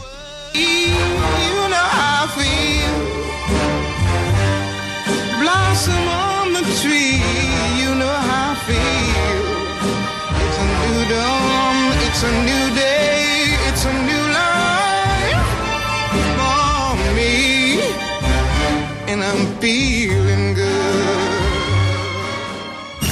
A la una, con Salvador García Soto. El ojo público. En A la Una tenemos la visión de los temas que te interesan en voz de personajes de la academia, la política y la sociedad. Hoy escuchamos a Javier Oliva Posada en Poder Nacional. El ojo público. ¿Qué tal, Salvador? Eh, buen inicio de semana para todas y todos. Saludos al equipo en cabina y a nuestras y nuestros radioescuchas. Soy Javier Oliva Posada y desde luego la muy comentada y difundida visita del presidente estadounidense Joseph Biden a Kiev, la capital de Ucrania, en la víspera de que se cumpla un año de la invasión de Rusia a este país, en donde pues las escenas, el dramatismo como en cualquier guerra, pues evidentemente marcan marcan el contexto nacional e internacional y me refiero por nacional al nuestro, es decir, eh, la prolongación eh, en el tiempo, la prolongación cronológica de, la, de este conflicto armado, Salvador, evidentemente va a generar ajustes o desajustes también en distintos ámbitos de la actividad contemporánea, no se diga la económica, entendiendo por supuesto el abasto de, de granos para el consumo humano, desde luego el mercado de petróleo y gas para Europa, justo en esta época donde se encuentran las temperaturas más bajas del, de la época de frío de invierno. Entonces, eh, también para nuestro país implica una condición muy importante para saber cómo prepararnos como gobierno y sociedad, señalo, eh, a propósito de esta, de esta guerra y sus efectos en la economía mundial, las dinámicas diplomáticas, desde luego. Y esto pues no adelanta, sino un también un gradual pero sensible eh, incremento en la polarización a nivel internacional ante lo cual pues eh, distintos bloques, eh, desde luego la Unión Europea, desde luego China y sus aliados diplomáticos y por supuesto en América Latina habremos de observar ajustes en ese sentido. Muchas gracias Salvador, Eh, nuevamente buen inicio de semana para todas y todos. A la una, con Salvador García Soto. Dos de la tarde con 35 minutos. Muchas gracias al doctor Oliva con su comentario, su poder nacional que cada lunes nos trae aquí en el ojo público. Y hablaba de este, de esta visita que realizó el presidente Biden. Estuvo en Ucrania este fin de semana con motivo del primer año que se va a cumplir ya, oiga, un año ya de esta guerra o de esta invasión de Rusia a Ucrania y lo que nos ha impactado a todos, ¿eh? El conflicto será ya en Europa del Este, pero nos ha pegado acá en México y en todo el mundo pues con los precios, ¿no? El encarecimiento de los granos, el trigo, el maíz, hemos visto cómo se disparan los precios de los principales alimentos, del pan, ¿no? Con todo este fenómeno de la guerra. Eh, bueno, pues un año ya y estuvo Biden ahí. Vamos a aprovechar para que nos comente José Luis Sánchez esta visita que realizó. Se reunió con el presidente Volodymyr Zelensky, hubo mensajes de apoyo, incluso anuncia Biden que va a dar un apoyo importante, que algo así como 5 mil millones de dólares para apoyar a Ucrania en este primer año de guerra. José Luis Sánchez. Salvador, así es, a cuatro días prácticamente, el 24 de febrero ya se cumple un año de esta invasión. Recordemos que desde el... Ya han pasado tantas cosas, Salvador. El 20 de febrero de 2022, el señor Vladimir Putin eh, empezó a anunciar el, movimiento de tropas rusas Sí, hacia Ucrania. que se fueron acercando que se fueron acercando, Ucrania. exactamente. Y ya el 24 fue- inició la invasión como tal. Este fin de semana, el presidente Joe Biden visitó prácticamente de sorpresa. Nadie esperaba la zona de Kiev, en la zona de Kiev, al señor Joe Biden y visitó al presidente Volodymyr Zelensky y aparte del el ejército ucraniano que continúa alzado en armas. Y sí, sí, además del anuncio de estos 5 mil millones de dólares que ya decía Salvador, bueno, también eh, aseguró el presidente Joe Biden que va a haber más castigos, más sanciones, sanciones en contra de Rusia y también por parte de los aliados va a haber estas, estas sanciones. Eh, Bueno, estuvo en- sanciones estuvo que, encuentro, hay que decir, le han apretado a, a Putin, ¿no? Sí lo han apretado Sí. porque le provocaron incluso manifestaciones en contra porque empezaron a, a estrangular, digamos, la economía rusa financieramente en cuestión de, de- de- de importaciones, etcétera. Pero eh, para efectos prácticos no le han impedido seguir con esta guerra a Putin. No, no le han impedido. Afortunadamente, Salvador, estamos cruzando ya el invierno, que era la zona más, era la temporada más importante, porque Putin cerró literalmente el abastecimiento de gas y gasolina a los países europeos, y en- eso en medio del invierno. Y bueno, pues ya saliendo, ya saliendo del invierno habrá ya otro tipo de Bueno, pues ahí está, así estuvo la visita sorpresa del señor Joe Biden a Ucrania para anunciar apoyo millonario a este país que sigue siendo pues víctima de una invasión. ¿eh? Aquí no hay que perder de vista, muchos, muchos dicen la guerra de Ucrania contra Rusia. No, perdón, esta no es una guerra desigual esta es, eh, o pareja, esta es una invasión de una potencia nuclear como es Rusia a un país pequeño ex república soviética como es Ucrania. Y es invasión a la mala con las peores prácticas del señor Putin que invadió eh, pues este país. Muchos dicen que por protegerse pero imagínense si por protegernos no pues entonces vamos a agarrar a, de- a devolver la- o que nos devuelvan la mitad del territorio de Estados Unidos. No no se pueden hacer este tipo de acciones en el derecho internacional. Eh, tenemos el audio de lo que dijo Biden. Sí estuvo estuve en este encuentro y vamos a escuchar parte de lo que dijo el señor Biden. Who thought Ukraine was weak and the West was divided? Hoy Ucrania está despierta, pero se está dividiendo. Pero tenemos que mantenernos juntos en esta the guerra. inability to keep NATO united. Tenemos que mantenernos unidos, todos los países, junto con Ucrania, able to bring in others antes de que lleguen y haya una mayor invasión en contra del resto del territorio ucraniano. Bueno, pues ahí está el mensaje del presidente Biden ahí frente a las tropas del ejército ucraniano. La verdad es que pues no han podido parar al señor Putin en estos planes eh, invasionistas y expansionistas de su territorio por más sanciones y por más eh, han eso sí eh, ayudaron a Ucrania a resistir en este año con con muchos con un costo altísimo en vidas humanas en escenas dramáticas que hemos visto de bombardeos a civiles de muertes de civiles en poblados enteros que fueron arrasados por el ejército ruso en fin pero ahí sigue la guerra un año ya se cumple esta invasión de Rusia a Ucrania Último dato, Salvador, nada más a un año, el 24 de febrero, van a sumarse 240 mil personas muertas en esta invasión. 240 mil, así, así la cifra mortal de esta guerra. Y vamos a nuestra propia guerra, mientras el mundo está en guerra ya en Ucrania, aquí en México tenemos nuestra propia guerra, que es la guerra del crimen organizado. El presidente López Obrador dice que terminó, pero terminó en su discurso, como muchas otras cosas, ¿no? Así como dice que terminó la corrupción, como dice que terminó el nepotismo, como dice que terminó el desabasto de medicamentos, bueno, pues todos los problemas que siguen, pero en la mente del presidente desaparecieron. Y la guerra del narcotráfico la seguimos viendo, aunque ya no ya no combate el gobierno a los narcos, los narcos siguen haciendo su guerra contra los mexicanos. Y lo que pasó en Chilpancingo esta madrugada, despertaron los habitantes de Chilpancingo en medio de incendios de varios comercios, restaurantes, un mercado, el mercado Baltasar Leiva, una marisquería que está sobre la autopista del Sol, comercios que fueron incendiados al parecer por un grupo del crimen organizado porque no pagaron derecho de piso. Ya sabe, en México usted, si no le paga a los criminales, que son el otro SAT, que cobra impuesto, porque eso es un impuesto al final, me pagas tanto o no puedes funcionar, y si usted no paga, o lo matan o agreden a su familia, o le incendian el negocio. Fue lo que pasó esta mañana en Chilpancingo, que amanecieron literalmente entre llamas. Vamos, Carlos Navarrete, contigo allá a Chilpancingo para que nos cuentes de este amanecer violento en la capital de Guerrero. Buenas tardes.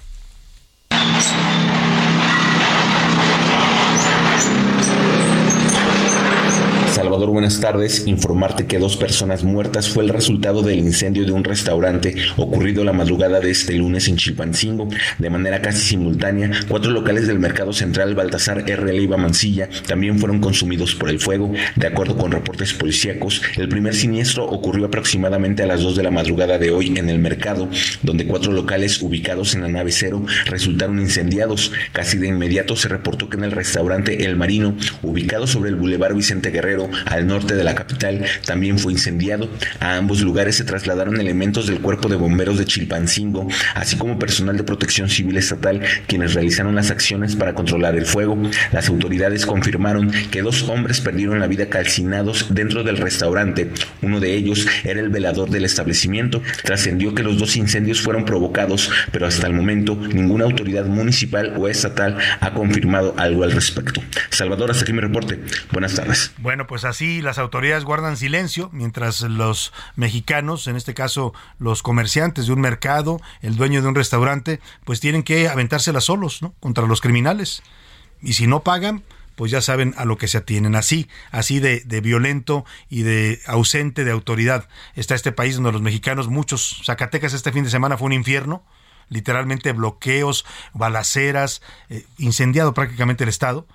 Una manifestación de eh, ciudadanos en Jerez pidiendo paz y la respuesta del crimen organizado fue darles más guerra. Y mire, en Oaxaca también la violencia del narcotráfico no, no respeta nada. Dos pequeños, Perla de 9 años y Daniel de 7 años fueron encontrados muertos este sábado, el sábado 18 de febrero, en la carretera Juchitán, Izcaltepec, allá en la zona del Istmo, donde nos escuchan. Mandamos un saludo a toda la gente que nos sintoniza allá en el Istmo de Tehuantepec, en el 106.5 de FM. Bueno, pues en esa zona los encontraron muertos asfixiados.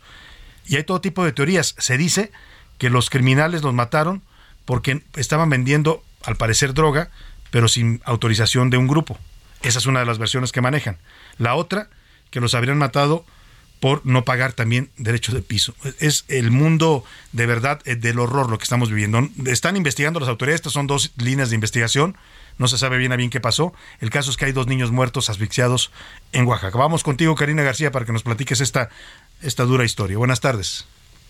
Así es, Salvador. La Fiscalía de Oaxaca estableció que la causa de muerte de los menores de edad localizados en el municipio ismeño del Espinal fue por asfixia, además de que las víctimas tenían entre dos y cuatro horas de haber fallecido a partir de la hora del hallazgo de los cuerpos realizado el pasado sábado alrededor de las siete, cinco horas. Los resultados de los estudios del Instituto de Servicios Periciales permitió establecer esta hipótesis para lograr el esclarecimiento de este hecho que ha conmocionado a la entidad. Través de un comunicado de prensa, la Fiscalía informó también que por esta causa se detuvo a una persona presuntamente padre de la niña de nueve años y el niño de siete años de edad, identificado como Wilbert. El organismo reveló además que tras su revisión y análisis de las bases de datos de la institución, se tiene la certeza que no existía reporte de no localización de ambas víctimas, por la cual su desaparición y posterior fallecimiento se dio entre la tarde-noche del día viernes y las primeras horas del sábado. Aunado a ello, se estableció que el lugar del hallazgo de los cuerpos a orillas de la carretera del Canal 33 en el tramo Juchitán Espinal es distinto al lugar del que se les privó de la vida. En este sentido, el gobernador del estado, Salomón Jara Cruz, señaló que se hará justicia en este caso. Y es que a estos hechos de violencia se suman también eh, pues el asesinato de cinco personas en, en Santiago Amoltepec, en donde presuntamente se registró una riña y desafortunadamente cinco personas perdieron la vida. Es el reporte desde Oaxaca.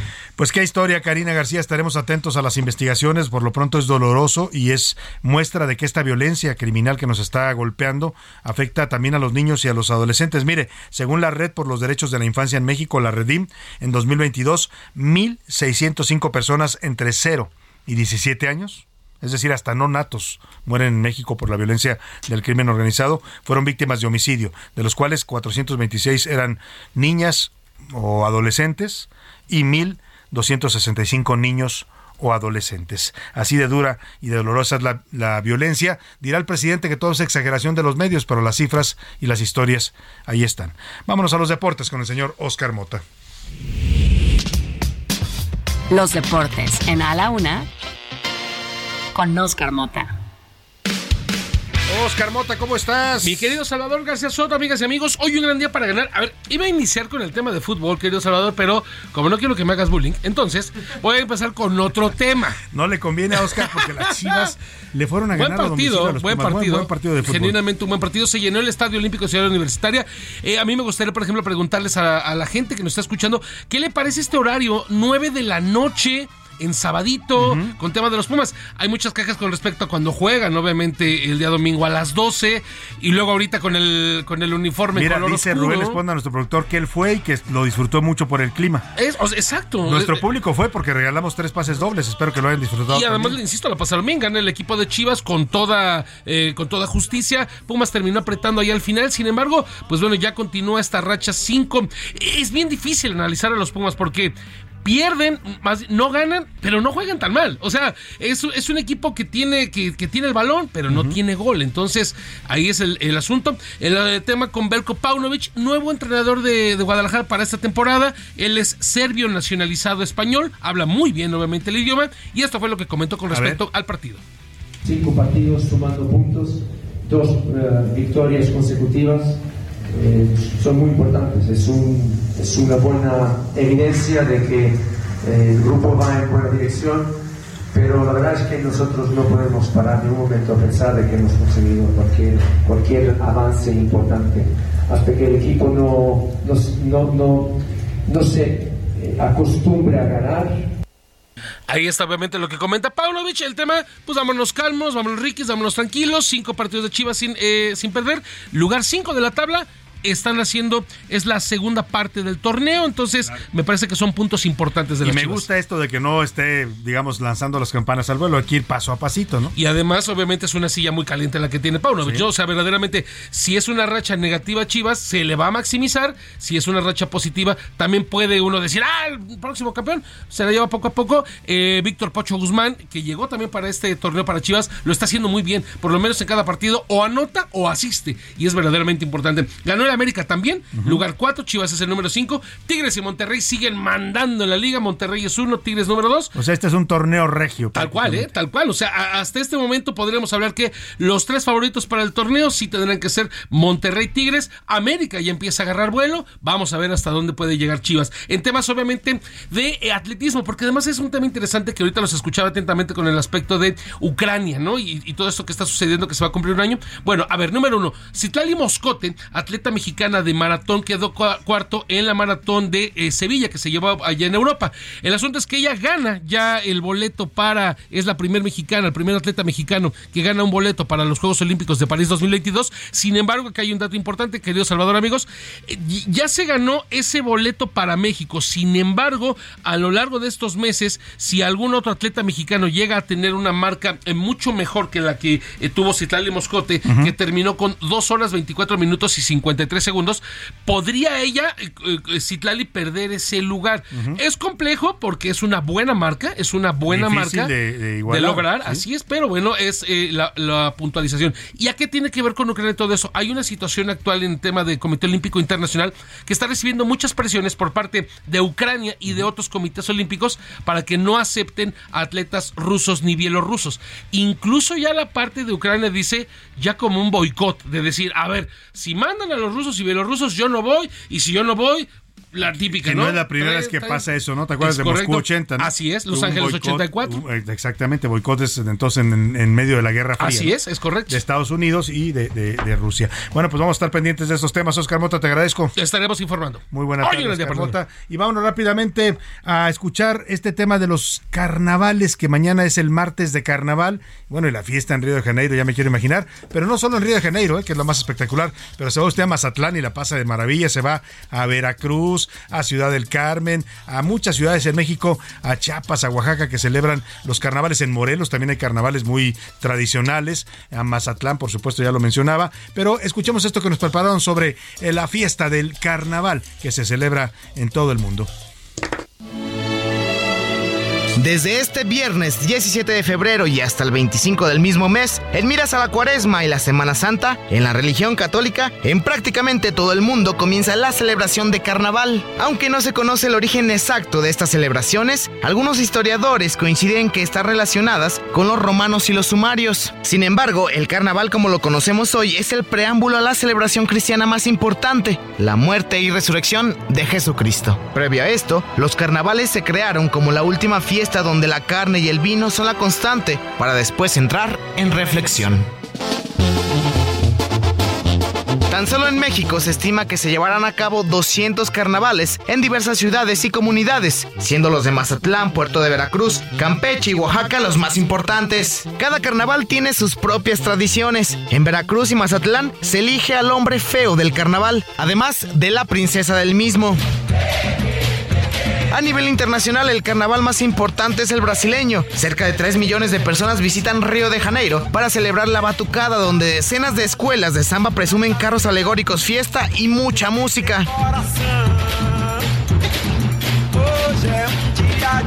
Aunque el carnaval es pura fiesta, el objetivo de esta celebración es hacer una reflexión en miras a la fecha importante del catolicismo. Para la una con Salvador García Soto, Iván Márquez.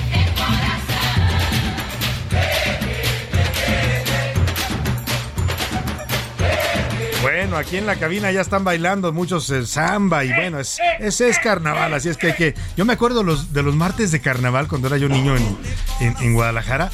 Había una costumbre muy extraña, ¿eh? que usted pasaba por la calle y le podían lanzar pintura. Era, era bastante raro por qué, pero levantaban pintura en la calle, literalmente, que no que andarse cuidando los martes de carnaval, porque era la costumbre, ¿eh? Y no, no, pues por supuesto molestaba a la gente que le aventaban la, la pintura, pero pues era parte de la tradición, ¿no? Así como los sábados de gloria que salían a bañarlo a la calle si iba usted pasando. Pero bueno, en fin, ahí está el martes de carnaval. Esperemos que las ciudades que tengan carnaval en México la disfruten y la pasen muy, muy bien. Y vámonos rápidamente a este tema, oiga, para todos los que aman a los felinos, a los gatos sobre todo, hoy es Día Internacional del, del Gato, perdóneme. Se calcula que en México 23% de los hogares tienen gatos, son conocidos porque tienen al menos tres fechas para celebrar, 20 de febrero, 8 de agosto y hoy 29 de octubre. Bueno, los gatos tienen siete vidas, podrían tener hasta siete festividades, ¿no? Aquí le presentamos esto sobre el Día del Gato. Blancos, negros, moteados y hasta egipcios. Hoy, los gatos han ganado un lugar especial en el hogar de casi todo el mundo. A diferencia de los perros, que son animales de compañía extremadamente cariñosos, los felinos son animales independientes, no necesitan de su dueño para la limpieza o incluso para comer. Según estudios, en México hay cerca de 4 millones de gatos y 700 mil de ellos se encuentran en situación de calle. El gato volador, el gato volador. Muchos prefieren a estos felinos ya que necesitan menos cuidados que un perro o cualquier otra mascota. A lo largo de la historia, han habido gatos que nos han marcado muchísimo en la infancia. Tal es el caso de Garfield, el gato Félix o Don Gato. Félix el gato, el único, único gato, te hará reír, te hará sentir que a tu casa debiera venir Y otros más mexicanos, como el gato GC. Era un gato juguetón que durante décadas acompañó a los niños mexicanos. Corre, se corre, corre, corre. Así, hoy celebramos a los gatos, felinos que a muchos nos han hecho felices. Con información de José Luis Sánchez Macías, para A la Una con Salvador García Soto, Rubén Esponda. Detesto los lunes. ¿Habrá alguien en el mundo lo suficientemente estúpido para que de veras le gusten los lunes? Bueno, ahí están los gatos famosos. Nos despedimos de usted, todo este equipo le da las gracias y lo dejamos con música de Nacho Cano. Este es Barco a Venus de Mecano. Hasta mañana, que pase una excelente tarde, provecho.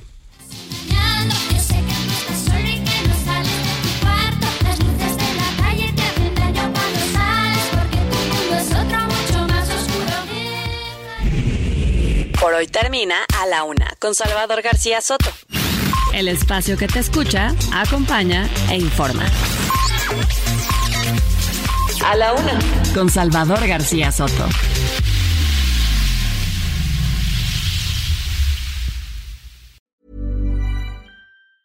Tired of ads barging into your favorite news podcasts? Good news. Ad-free listening is available on Amazon Music for all the music plus top podcasts included with your Prime membership. Stay up to date on everything newsworthy by downloading the Amazon Music app for free or go to amazon.com slash news ad free. That's amazon.com slash news ad free to catch up on the latest episodes without the ads.